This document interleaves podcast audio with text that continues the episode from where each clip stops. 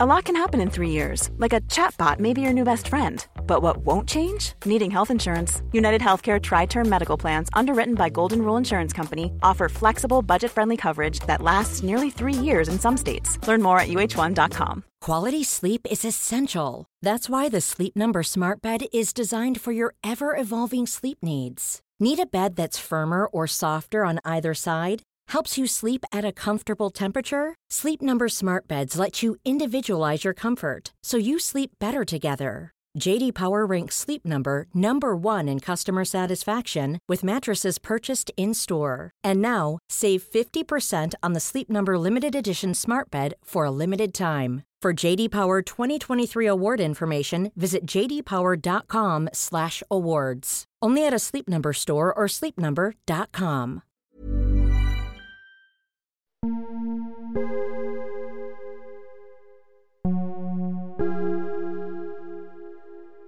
Est-ce que vous aimez être seul, vous? Moi, j'aime beaucoup ça. Avoir des moments rien qu'à moi, loin du monde et de mon entourage parfois. Des moments qui m'appartiennent et au cours desquels je peux faire ce que je veux, à mon rythme.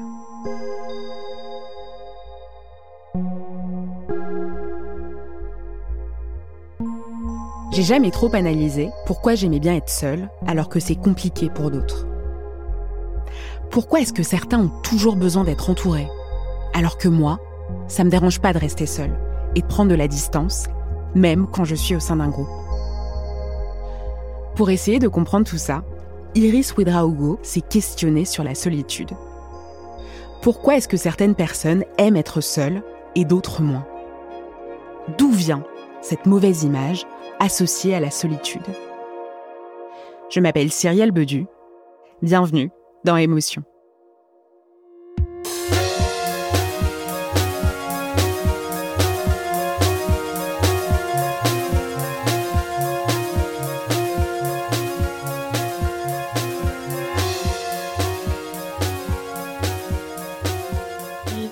Solitaire, j'étais un enfant, une ado très solitaire. Alors, ça, des fois, ça a été un peu de la solitude forcée parce qu'au collège, tout ça, euh, j'étais, j'étais pas, disons, la plus populaire. Et, euh, et c'est vrai qu'en fait, le fait d'avoir été souvent seule, souvent, en fait, avec mes livres, par exemple, euh, j'ai vraiment créé un, un, monde intérieur. J'ai planté plein de petites graines intérieures qui ont été un peu les, des fils conducteurs dans ma vie. Cette voix, c'est celle de Lucie Azema. Elle est autrice et vit seule à Téhéran. Avant de s'installer en Iran, elle a voyagé toute seule en Inde, au Pakistan, au Moyen-Orient. Depuis l'âge de 17 ans, Lucie parcourt le monde en solo.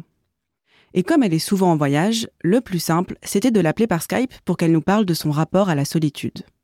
C'est vrai qu'au début, euh, ce qui s'est passé, c'est qu'en fait, j'ai commencé à voyager seule. C'était pas du tout une posture. C'était euh, en fait tout simplement parce que j'allais dans des pays qui intéressaient pas grand monde. Et donc j'ai commencé comme ça. Et en fait, euh, j'ai pris goût à ça. Et après, c'est là que j'ai développé toute une réflexion sur le fait que c'était ça, en fait. C'était ma façon à moi de m'émanciper. C'était ma façon à moi de, vraiment d'approfondir ma solitude et de, voir ce que je suis capable de, tirer dans cette solitude. Et pour moi, la solitude, c'est vraiment ça. C'est en fait, c'est le fait d'être libre. Quelqu'un qui me dirait je ne suis jamais seule, euh, je pense que c'est quelqu'un qui n'est jamais libre, qui ne peut pas être libre, qui ne peut pas accéder à la liberté. Si vous êtes du genre à ne pas réussir à passer une soirée seule chez vous, vous devez trouver ce que dit Lucie Azema étonnant. Généralement, quand elle rencontre de nouvelles personnes et qu'elle parle de son mode de vie, les réactions sont perplexes, voire carrément négatives. Mais comment peut-on apprécier de ne pas partager ses voyages avec quelqu'un? Avec qui prendre ses photos? Avec qui partager son plat au restaurant? Qui pour garder nos affaires sur la plage? Et puis, est-ce que tout simplement, elle ne se sent pas seule? Même les gens qui sont très ouverts, c'est quelque chose qui est difficile à comprendre pour eux. Par exemple, quand je vais raconter des, des voyages ou alors des choses qui m'animent de façon plus générale, des choses que j'ai faites seule, euh, bon, pas avec mes amis, mais avec des gens de l'extérieur, c'est très souvent dans la conversation après, on va me demander mais euh, mais euh, du coup t'es en couple, t'as pas d'enfant, enfin et c'est comme si en fait une femme pouvait faire tous les trucs euh, badass du monde, qu'elle pouvait être très épanouie, qu'elle pouvait vraiment se évoluer de seule et de, faire des choses qui lui plaisent. Et, être heureuse comme ça, en fait, ça serait jamais assez. Pour une femme qui voyage seule ou qui se promène seule, il euh, c'est toujours assez mal vu parce qu'il y a toujours cette idée que qu'une femme qui est seule, euh, elle est un peu incomplète ou alors, donc soit ça va être bizarre, ou alors elle va en fait finalement chercher la rencontre et par exemple dans le fait d'être seule dans les lieux publics, c'est vrai que bon moi par exemple je suis une adepte des lectures euh, dans les lieux publics, dans les parcs ou dans les cafés. J'ai été beaucoup abordée en fait par des hommes qui soit vont vouloir me donner euh, leur avis sur le livre que je suis en train de lire, souvent en, négatif d'ailleurs, ou alors euh, qui vont penser que je, suis là dans un lieu public pour aborder, pour qu'on m'aborde en fait et pour pour passer du temps avec des gens, rencontrer des gens, alors que pas du tout en fait. On, refuse en fait cette cette solitude d'une certaine manière aux femmes, ce serait comme si c'était un peu euh, anormal.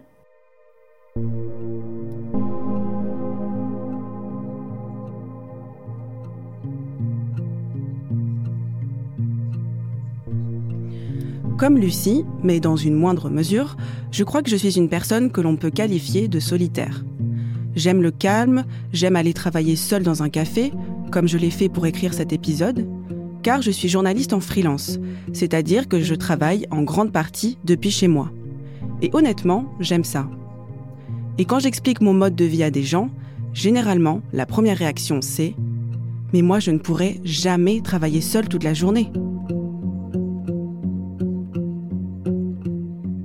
Sauf que moi, ça me fait du bien. Alors oui, j'adore aussi sortir avec mes amis, partager des choses, et quand je suis en poste dans une rédaction, j'aime échanger avec mes collègues. Mais quand je suis seule chez moi, les autres ne me manquent pas vraiment. La solitude, c'est le fait d'être physiquement seul ou alors d'être entouré de gens sans avoir d'interaction avec eux. Imaginez-vous seul à une soirée sans parler à personne par exemple, parce que vous ne vous sentez pas à l'aise. Vu comme ça, ça n'a pas l'air très réjouissant. Et je comprends que cela puisse paraître paradoxal d'aimer la solitude, car elle est souvent considérée comme quelque chose de négatif. Tellement négatif qu'elle peut parfois isoler et avoir des répercussions dramatiques. En août 2003, l'épisode caniculaire qui a frappé la France a été vécu comme un électrochoc. On a pris conscience que des milliers de personnes âgées étaient seules, isolées chez elles, sans contact avec leur famille ou leur voisinage, pour leur porter secours quand elles étaient en détresse. Certaines en sont mortes. Et quelques années plus tard, en 2011, la solitude a été désignée grande cause nationale dans notre pays. Ce serait même pour certains le mal de notre époque.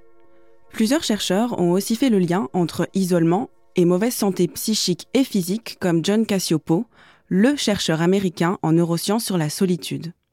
Il est mort en 2018 et a fait de nombreuses conférences sur le thème de la solitude au cours de sa carrière. Voici un extrait de l'une d'elles. La douleur et l'aversion que vous avez pour la solitude, pour le fait de vous sentir isolé de ceux qui vous entourent, font également partie d'un mécanisme d'alerte biologique pour vous avertir des menaces et des dommages envers votre corps social. John Cassiopo a essayé de comprendre quels effets la solitude avait sur nos neurones. Il a par exemple étudié l'activité du cerveau pendant le sommeil de personnes seules. Eh bien, il a observé qu'elles se micro-réveillaient plusieurs fois pendant la nuit, comme si elles étaient constamment inquiètes ou stressées. Selon le chercheur, cet état d'alerte est une manière pour notre corps de nous avertir que l'on est en danger en étant seul. Dans une autre étude, John Cassiopo démontre que les personnes avec un haut score de solitude mangent plus de junk food que les autres. Dans son livre Loneliness, ou le sentiment de solitude en français, il explique Faut-il s'étonner que nous nous tournions vers la crème glacée ou d'autres aliments gras lorsque nous sommes assis à la maison en nous sentant seuls au monde? Nous voulons apaiser la douleur que nous ressentons en intégrant la teneur en sucre et en matière grasse au centre du plaisir du cerveau, et en l'absence de maîtrise de soi, nous allons droit au but.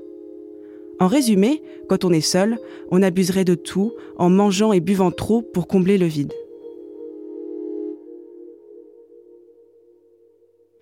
En plus d'être mauvais pour notre santé physique, le fait d'être seul est souvent vécu comme une contrainte dans la société. Rappelez-vous, quand vos parents vous punissaient et vous disaient d'aller au coin ou de rester seul dans votre chambre. Et même maintenant que vous êtes à l'âge adulte, vous ou vos amis célibataires sont parfois perçus avec pitié. Mais pourquoi est-ce que dans ces cas-là, la solitude est vue de façon si négative, alors qu'elle est appréciée par Lucie, qui adore voyager seule, ou bien par moi, qui apprécie lire et travailler dans mon coin? Pour essayer de comprendre d'où nous vient cette représentation négative de la solitude qu'ont la plupart des gens, je suis allée voir Gérard Macqueron. Ce psychiatre a écrit un livre intitulé Psychologie de la solitude. Il me reçoit lundi soir après ses rendez-vous de la journée dans son cabinet. Effectivement, c'est vrai, on a souvent une image négative parce que je pense qu'autrefois, quand l'homme était seul, il était en danger. C'est-à-dire que l'homme, en fait, est une personne grégaire qui a besoin de relations sociales pour euh, se réaliser, mais aussi pour exister, pour vivre tout simplement.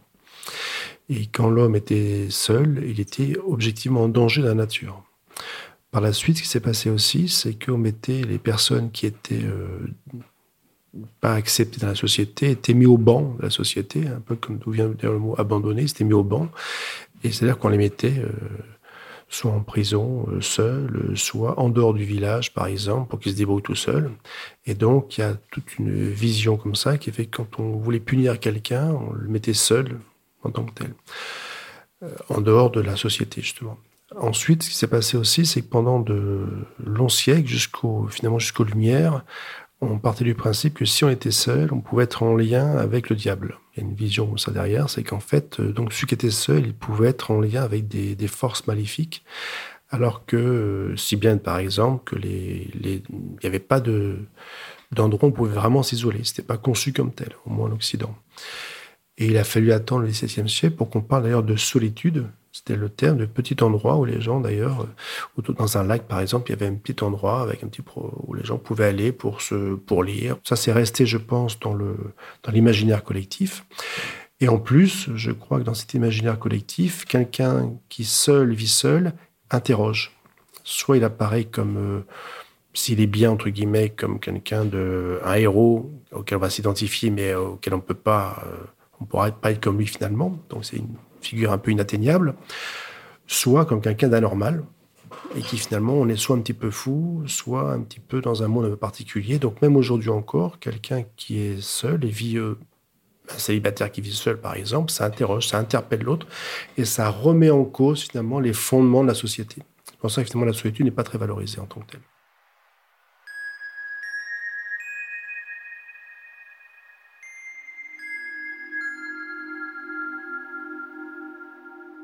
Donc, selon Gérard Macqueron, la solitude a historiquement une image négative pour trois raisons. Elle représente le danger, c'était difficile de survivre en étant seul. Elle nous rappelle les gens isolés, à la marge de la société, et elle fait aussi référence aux forces maléfiques, au diable. Résulte de cela une image négative de la solitude, comme celle qui touche les personnes vivant seules, par exemple. Mais Gérard Macqueron tient à distinguer plusieurs formes de ce phénomène. Le fait d'être seul, l'isolement et le sentiment de solitude. C'est trois choses sont différentes. Le fait d'être seul, c'est le fait de ne pas vivre en famille ou en couple, je. Donc un jeune étudiant euh, vit seul, une personne qui est veuve vit seule, une personne divorcée qui n'a pas d'enfant vit seule, je. Pour autant, ces trois personnes-là peuvent être tout à fait heureuses. L'isolement, c'est quoi? C'est le nombre de, de liens sociaux qu'on a eus dans la, semaine. En gros, il faut avoir au moins eu un échange de coups de téléphone par jour à une personne avec qui on a parlé. Il y a des personnes aujourd'hui, ça devient de plus en plus rare, mais il y a des personnes qui effectivement, alors il y a quand même moins de connexion, hein, mais qui effectivement n'ont pas de contact avec personne pendant une semaine. C'est-à-dire qu'ils ne parlent à personne. Ils sont isolés. Il y en a pour qui c'est un choix. C'est des bergers qui vont en plein milieu des, Pyrénées et qui partent comme ça euh, trois mois, mais c'est un choix. Ils vivent très très bien d'autres qui sont en pleine ville, personne ne leur parle, ils sont dans leur studio, ils peuvent même mourir, personne n'est les voir. C'est une catastrophe pour eux. Mais on voit bien que là, c'est pareil. Il y a des personnes pour qui c'est douloureux, d'autres non. Et le sentiment de solitude, c'est quoi? C'est faire l'expérience intime à un moment donné de ne pas être connecté avec l'environnement. C'est ça, de ne pas être connecté avec l'environnement ou de ne pas avoir de relation satisfaisante. Voilà. Donc ce sentiment-là, on peut l'avoir dans une soirée, il y a plein de monde et nous, on se sent là, isolé, on n'a rien à dire et on se sent très seul. Et on peut être à la planche à voile sur une plage tout seul, être super heureux. Maintenant, on est isolé, on est seul et on n'a pas ce sentiment-là. c'est seulement lorsque l'on subit la solitude qu'elle peut être néfaste physiquement et psychiquement. Et c'est ce qu'a vécu Léana Kachieva. Léana est née dans une des petites républiques qui composaient la Fédération de Russie. Durant son enfance, son pays est en proie à une guerre civile, elle et ses parents n'ont d'autre choix que de partir demander l'asile à l'étranger. Après un an de voyage harassant à travers l'Europe, ils arrivent enfin en France. Problème, ils ne parlent pas français et ne connaissent personne. C'est là que Léana expérimente le sentiment de solitude pour la première fois. Elle fait l'expérience intime de ne pas être connectée avec l'environnement dans lequel elle est, ici son nouveau pays, et n'a pas de relation satisfaisante. Je ressentais beaucoup de solitude parce que j'avais laissé derrière moi, dans mon pays, tous mes amis, toute ma famille, tous mes proches. Et j'arrivais ici où je devais, où j'avais personne euh, et je comprenais personne aussi. Je ne sortais pas, je passais mes journées, je me rappelle, dans ma chambre à écouter des chansons, la radio, et à essayer d'apprendre le français parce que c'était très important pour moi, parce que c'était le, pont euh, vers, vers les autres pour moi, la langue. Et oui, la, solitude était énorme. Je, me rappelle que je faisais énormément de rêves là-dessus. De retourner au pays, c'était mon rêve ultime. À l'époque, je priais beaucoup, vraiment, je priais euh, parce que je rêvais beaucoup de mon papy, par exemple, de mes amis, de mon école, parce que j'étais quand même, c'était pas un choix que j'avais fait. C'était le choix de mes parents, pour mon bien aussi, bien sûr, mais en traversant cette période délicate euh, dans cette situation-là, c'est vrai que j'ai dû être très, très forte. Et ce sentiment de solitude ponctuera ensuite toute sa vie. Quelques années plus tard, Léana est désormais une adulte, elle vit à Strasbourg et elle est devenue interprète en langue russe. Elle se met en couple, tombe enceinte, mais finit par se séparer de son compagnon. Léana se retrouve alors mère célibataire et, suite à cette rupture, elle sent qu'elle a besoin de changer d'air. Direction Paris, seule, avec son petit garçon sous le bras. Là, en plus du sentiment de solitude, elle connaît aussi l'isolement, car elle est en contact avec peu de personnes en dehors de son bébé. Et petit à petit, j'ai compris la difficulté de ma situation parce que je me suis retrouvée à Paris, seule, sans, sans famille euh, pour me soutenir, surtout concernant mon petit. J'avais pas cette possibilité-là. Et c'est quelque chose euh, à laquelle j'avais pas du tout réfléchi en, quittant Strasbourg. Au début, je, je, ne connaissais personne ici à Paris. Pareil, je me suis retrouvée un petit peu dans la même situation que, que quand je suis arrivée en France un petit peu isolée, euh, malgré moi, et, seule finalement, parce que je connaissais personne au début. Pour aller sortir, euh, euh, boire un café, par exemple, c'était pas possible pour moi. J'avais pas de moyens de garde, donc forcément, ça m'a isolée aussi.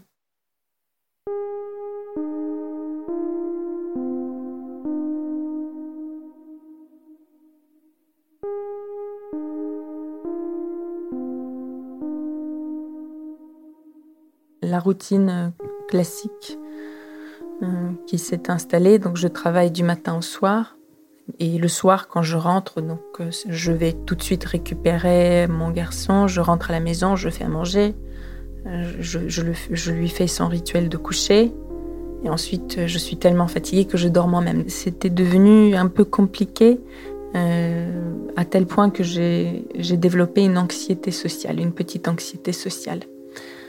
Et au début, je ne comprenais pas parce que, pas moi, enfin, je, ne comprenais pas. Qu'est-ce qui se passe avec moi? Qu'est-ce qui se passe? Est-ce que c'est -ce le changement que je vis? Est-ce qu'il est dû au déménagement? Est-ce qu'il est dû euh, au fait de devenir maman? Euh, donc je me posais plein de questions parce qu'au début c'est pas facile, à, je l'ai pas détecté facilement le fait d'être isolée. Je l'ai pas détecté.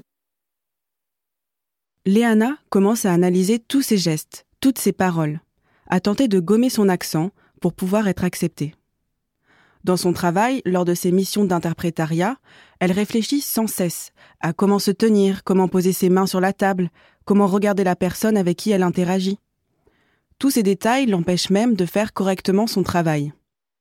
Je me trouvais euh, marginalisée quelque part, très seule, seule, et je j'enviais beaucoup les autres quand, même par exemple, quand je suis juste chez moi, je bois un thé et j'entends des, des, des, gens passer dans la rue, je me dis, ah, la chance, euh, ils sont ensemble, ils ont euh, la possibilité de marcher comme ça, d'aller quelque part euh, avec des amis, vous voyez, donc il y a, cette souffrance de solitude a engendré chez moi cette l'envie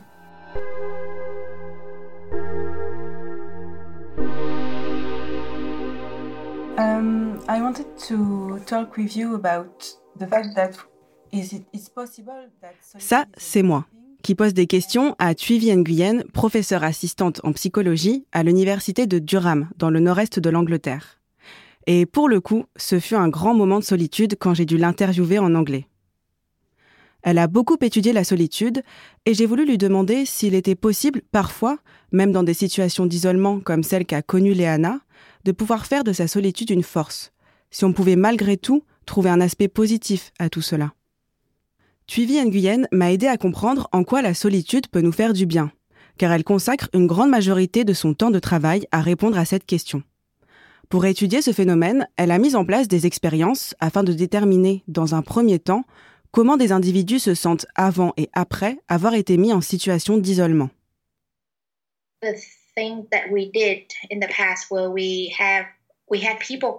Une des expériences que nous avons faites dans le passé, c'est qu'on a fait venir des gens et on a simplement observé leurs émotions avant qu'ils viennent au laboratoire, faire l'expérience, et après qu'ils aient passé du temps seuls. Soit complètement seuls, sans rien à faire, soit généralement avec une tâche à faire comme lire un livre ou regarder leur téléphone. Et donc, pendant cette recherche, on a vraiment regardé l'évolution de leurs émotions. Nous n'avons donc pas vraiment demandé aux participants avez-vous apprécié ou non de passer du temps seul Nous leur avons simplement demandé comment vous sentez-vous en ce moment, avant et après avoir passé du temps seul.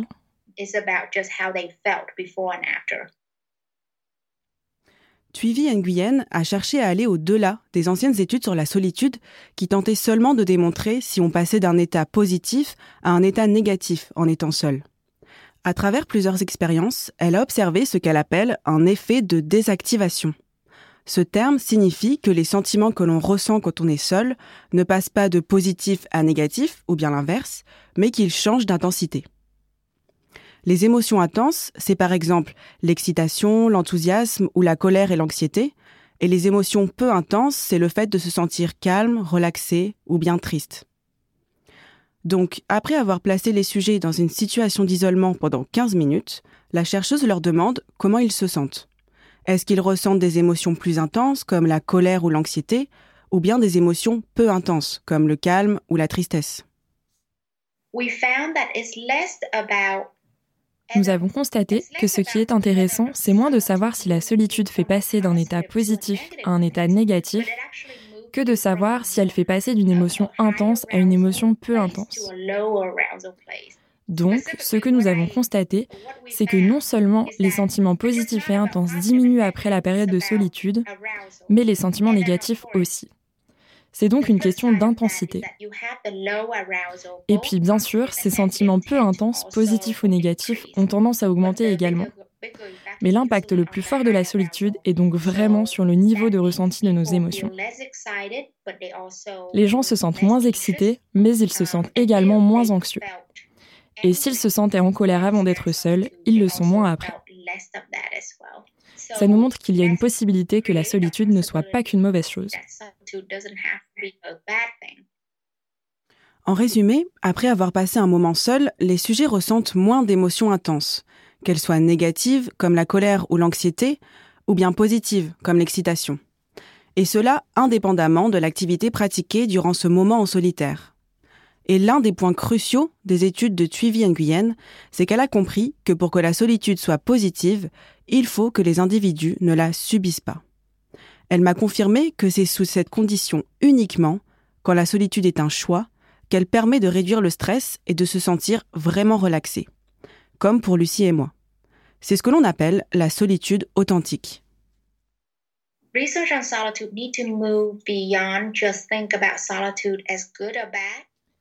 Je pense que les recherches sur la solitude doivent aller au-delà de se demander si la solitude est positive ou négative, et plutôt de s'interroger sur quand est-ce qu'elle est positive.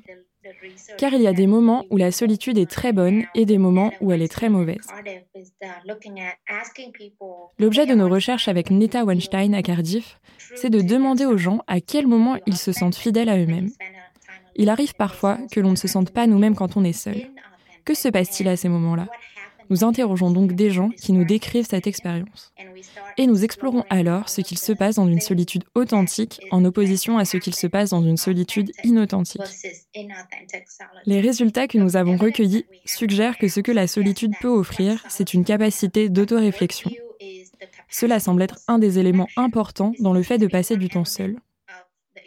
Nous avons également constaté que lorsque nous posons des questions sur l'expérience des gens seuls, ceux qui se sentent authentiques dans la solitude, c'est ceux qui disent que c'était un moment important où ils pouvaient réfléchir sur eux-mêmes. Mais alors, dans le cas de Léana, comment faire pour que la solitude devienne authentique et pour qu'elle ne soit plus subie? Monique de Kermadec est psychologue. Elle a rédigé l'ouvrage Le sentiment de solitude. Et elle m'a expliqué que pour que la solitude soit positive, il faut dans un premier temps l'accepter. Ce que l'on aimerait, c'est que la personne puisse se sentir confortable en rentrant chez elle, en n'étant pas nécessairement en compagnie de quelqu'un, mais être suffisamment détendu, ne pas être anxieux et ne pas chercher systématiquement à remplir tout ce temps pour ne pas percevoir que l'on est seul. Et on voit parfois des personnes qui célibataires ou qui vivent euh, toutes seules, euh, qui se font un emploi du temps énorme avec beaucoup de tâches à accomplir pour surtout ne jamais avoir le temps de penser. Je crois que toutes ces activités sont là destinées à nous empêcher de nous poser, de penser et de ressentir. Or, ce ressenti peut aussi être positif. Je vois des personnes, par exemple, qui entrent en thérapie et qui disent, le soir, dès que je rentre chez moi, je mets ma télévision, je mets ma radio, parce que comme ça, je ne me sens pas seule. Et lorsqu'elles arrivent à progresser dans cet apprivoisement de la solitude, elles n'ont plus besoin de mettre systématiquement dès le départ la radio ou la télévision. Si elle l'allume, c'est pour un programme précis, c'est pour une rencontre ou une écoute précise. Alors la solitude nous incite à puiser dans nos ressources personnelles. Et parfois, il est vrai qu'on peut avoir l'impression, dans les premiers instants où on est seul, on peut avoir cette question, mais qu'est-ce que je vais faire? Comment vais-je m'occuper? Et une fois qu'on a apprivoisé cette crainte, on découvre que ben, certaines idées nous viennent auxquelles on n'aurait pas pensé. Parfois, certains se mettent à écrire, d'autres vont se mettre à lire, alors que généralement, ils ne sont pas suffisamment disponibles intellectuellement pour vraiment lire. Euh, on va dessiner, on va peut-être simplement aller se promener, profiter de, de la nature, du beau temps, au contraire même de la pluie, mais c'est-à-dire tout d'un coup vivre et sentir. Parce que quand on est seul, on a le temps de ressentir. Et c'est bien ce qui peut inquiéter certaines personnes. Il est important qu'ils puissent comprendre que ces ressentis ne sont pas nécessairement dangereux, qu'ils sont à apprivoiser bien sûr, mais que ces ressentis les font vivre pleinement.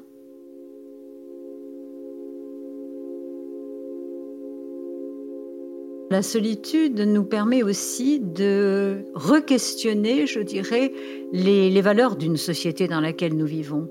Une société qui nous veut productifs, une société qui nous incite à avoir des activités qui vont soit nous enrichir ou tout au moins qui vont nous permettre euh, d'être connus, de nous démarquer par rapport à celles-ci. Or, les tâches dans lesquelles nous allons nous engager quand nous sommes seuls, ce sont des tâches qui vont soit nous permettre de nous exprimer et d'être franchement nous-mêmes, sans crainte de ne pas être le meilleur ou la meilleure. Ce sont des moments où nous allons pouvoir re-questionner nos valeurs et retrouver nos valeurs profondes, celles qui vont nous permettre de nous sentir dans une vie qui a du sens pour nous, dans une vie qui est pleinement satisfaisante, et pas simplement une vie qui est dictée par le monde extérieur, et une vie dans laquelle les valeurs sont celles d'un monde extérieur. Monique de Kermadec m'explique que la solitude, quand elle est positive, permet paradoxalement de mieux appréhender et de mieux vivre ses relations avec les autres Car puisque l'on arrive à se définir sans elles, elles ne sont pas notre seule source de bien-être. On ne dépend alors pas uniquement d'elles. Ce n'est pas l'exercice d'une présence en continu qui va faire de nous un bon ami, un bon conjoint ou un bon partenaire. C'est vraiment ce temps, ce temps que nous nous accorderons dans lequel nous nous rechargeons, nous rechargeons nos forces et euh, où nous retrouvons enfin une disponibilité pour l'autre. Autrement, on est saturé par la présence de l'autre. Et une solitude positive nous apporte une liberté, puisque à ce moment-là, nous n'avons plus à répondre à l'attente de l'autre, nous n'avons plus à faire ce que, euh, je dirais, le monde en général pourrait attendre de nous. Nous pouvons faire nos choix, nous pouvons découvrir qu'au fond, on n'est pas si mal que ça.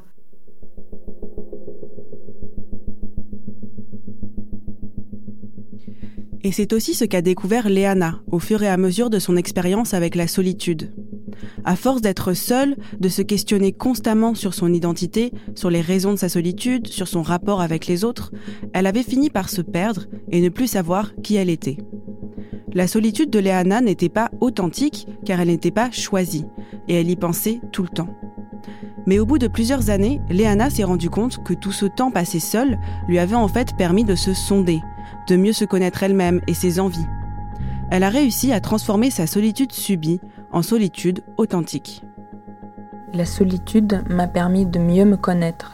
Je passais beaucoup de temps avec moi, je réfléchissais beaucoup à moi, d'où euh, aussi s'était installée l'anxiété aussi, mais ça m'a permis de me connaître et euh, je, je, prenais du temps pour moi et je le fais toujours, je prends du temps pour moi je me suis organisée par rapport aussi à mon rôle de mère. Je, réussis maintenant et je sais le faire parce que je m'organise à trouver au moins une heure par jour pour moi.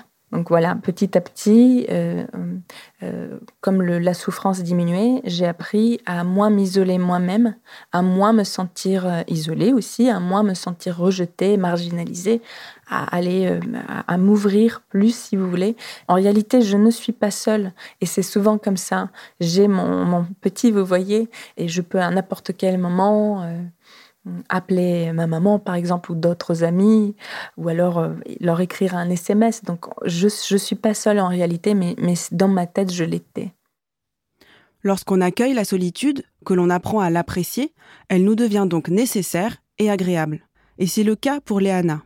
Après avoir tant souffert d'être seule, elle s'octroie désormais chaque jour une heure de solitude pour prendre soin d'elle. Un temps essentiel à son équilibre psychique. C'est paradoxal, mais j'ai besoin de ce moment de solitude toute seule avec moi. Donc un moment entre moi et moi pour être bien, pour passer une belle journée, une bonne journée.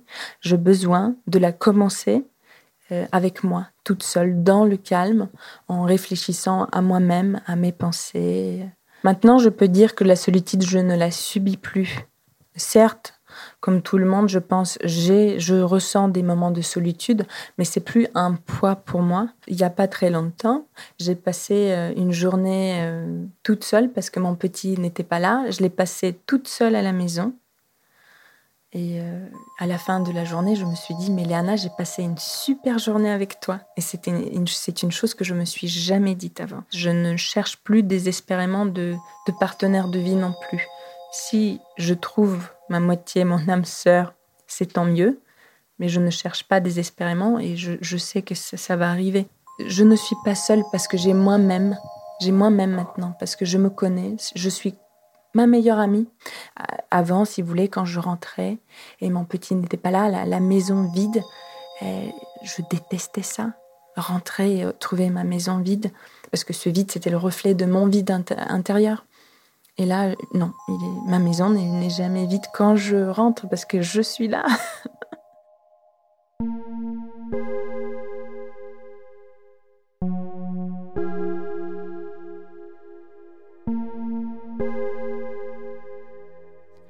Chacune à leur façon, Léana et Lucie nous permettent, avec leurs histoires spécifiques, de comprendre que la solitude peut aussi être une émotion émancipatrice et pas forcément négative. Quand on a la possibilité, comme ce fut le cas pour Léana, de transformer l'isolement et le sentiment de solitude en des forces, on peut découvrir qu'elle nous offre des espaces de créativité et nous permettent de développer notre singularité. Si vous avez un rapport apaisé à la solitude, que c'est un choix et qu'elle n'est pas subie, j'espère que cet épisode aidera vos amis à comprendre un peu mieux votre besoin de vous isoler parfois. Et j'espère que quand ils vous tanneront pour sortir un samedi soir, alors que vous avez envie de rester blotti sous votre couette, vous aurez le courage de leur répondre ⁇ Ce soir, j'ai envie de rester seul ⁇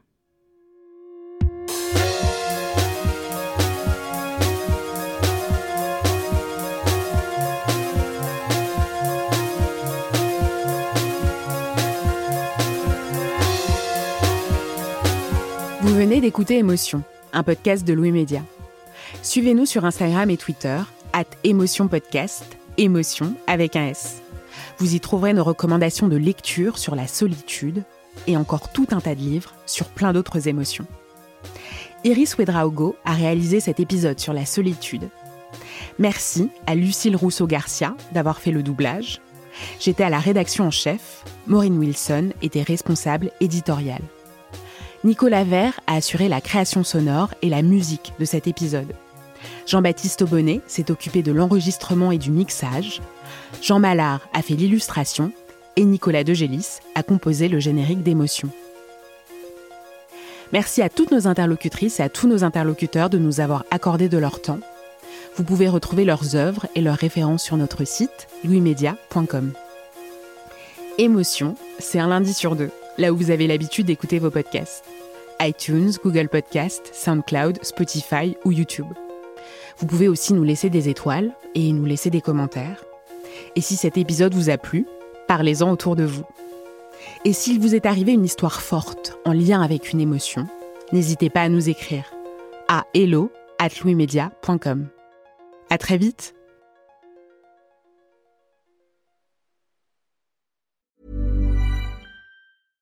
Ready to pop the question? The jewelers at BlueNile.com have got sparkle down to a science with beautiful lab grown diamonds worthy of your most brilliant moments. Their lab grown diamonds are independently graded and guaranteed identical to natural diamonds, and they're ready to ship to your door. Go to BlueNile.com and use promo code LISTEN to get $50 off your purchase of $500 or more. That's code LISTEN at BlueNile.com for $50 off. BlueNile.com code LISTEN.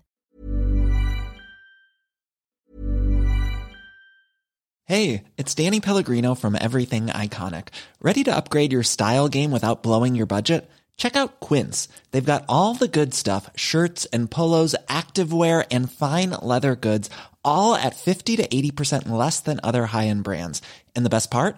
They're all about safe, ethical, and responsible manufacturing. Get that luxury vibe without the luxury price tag. Hit up quince.com slash upgrade for free shipping and 365 day returns on your next order. That's quince.com slash upgrade.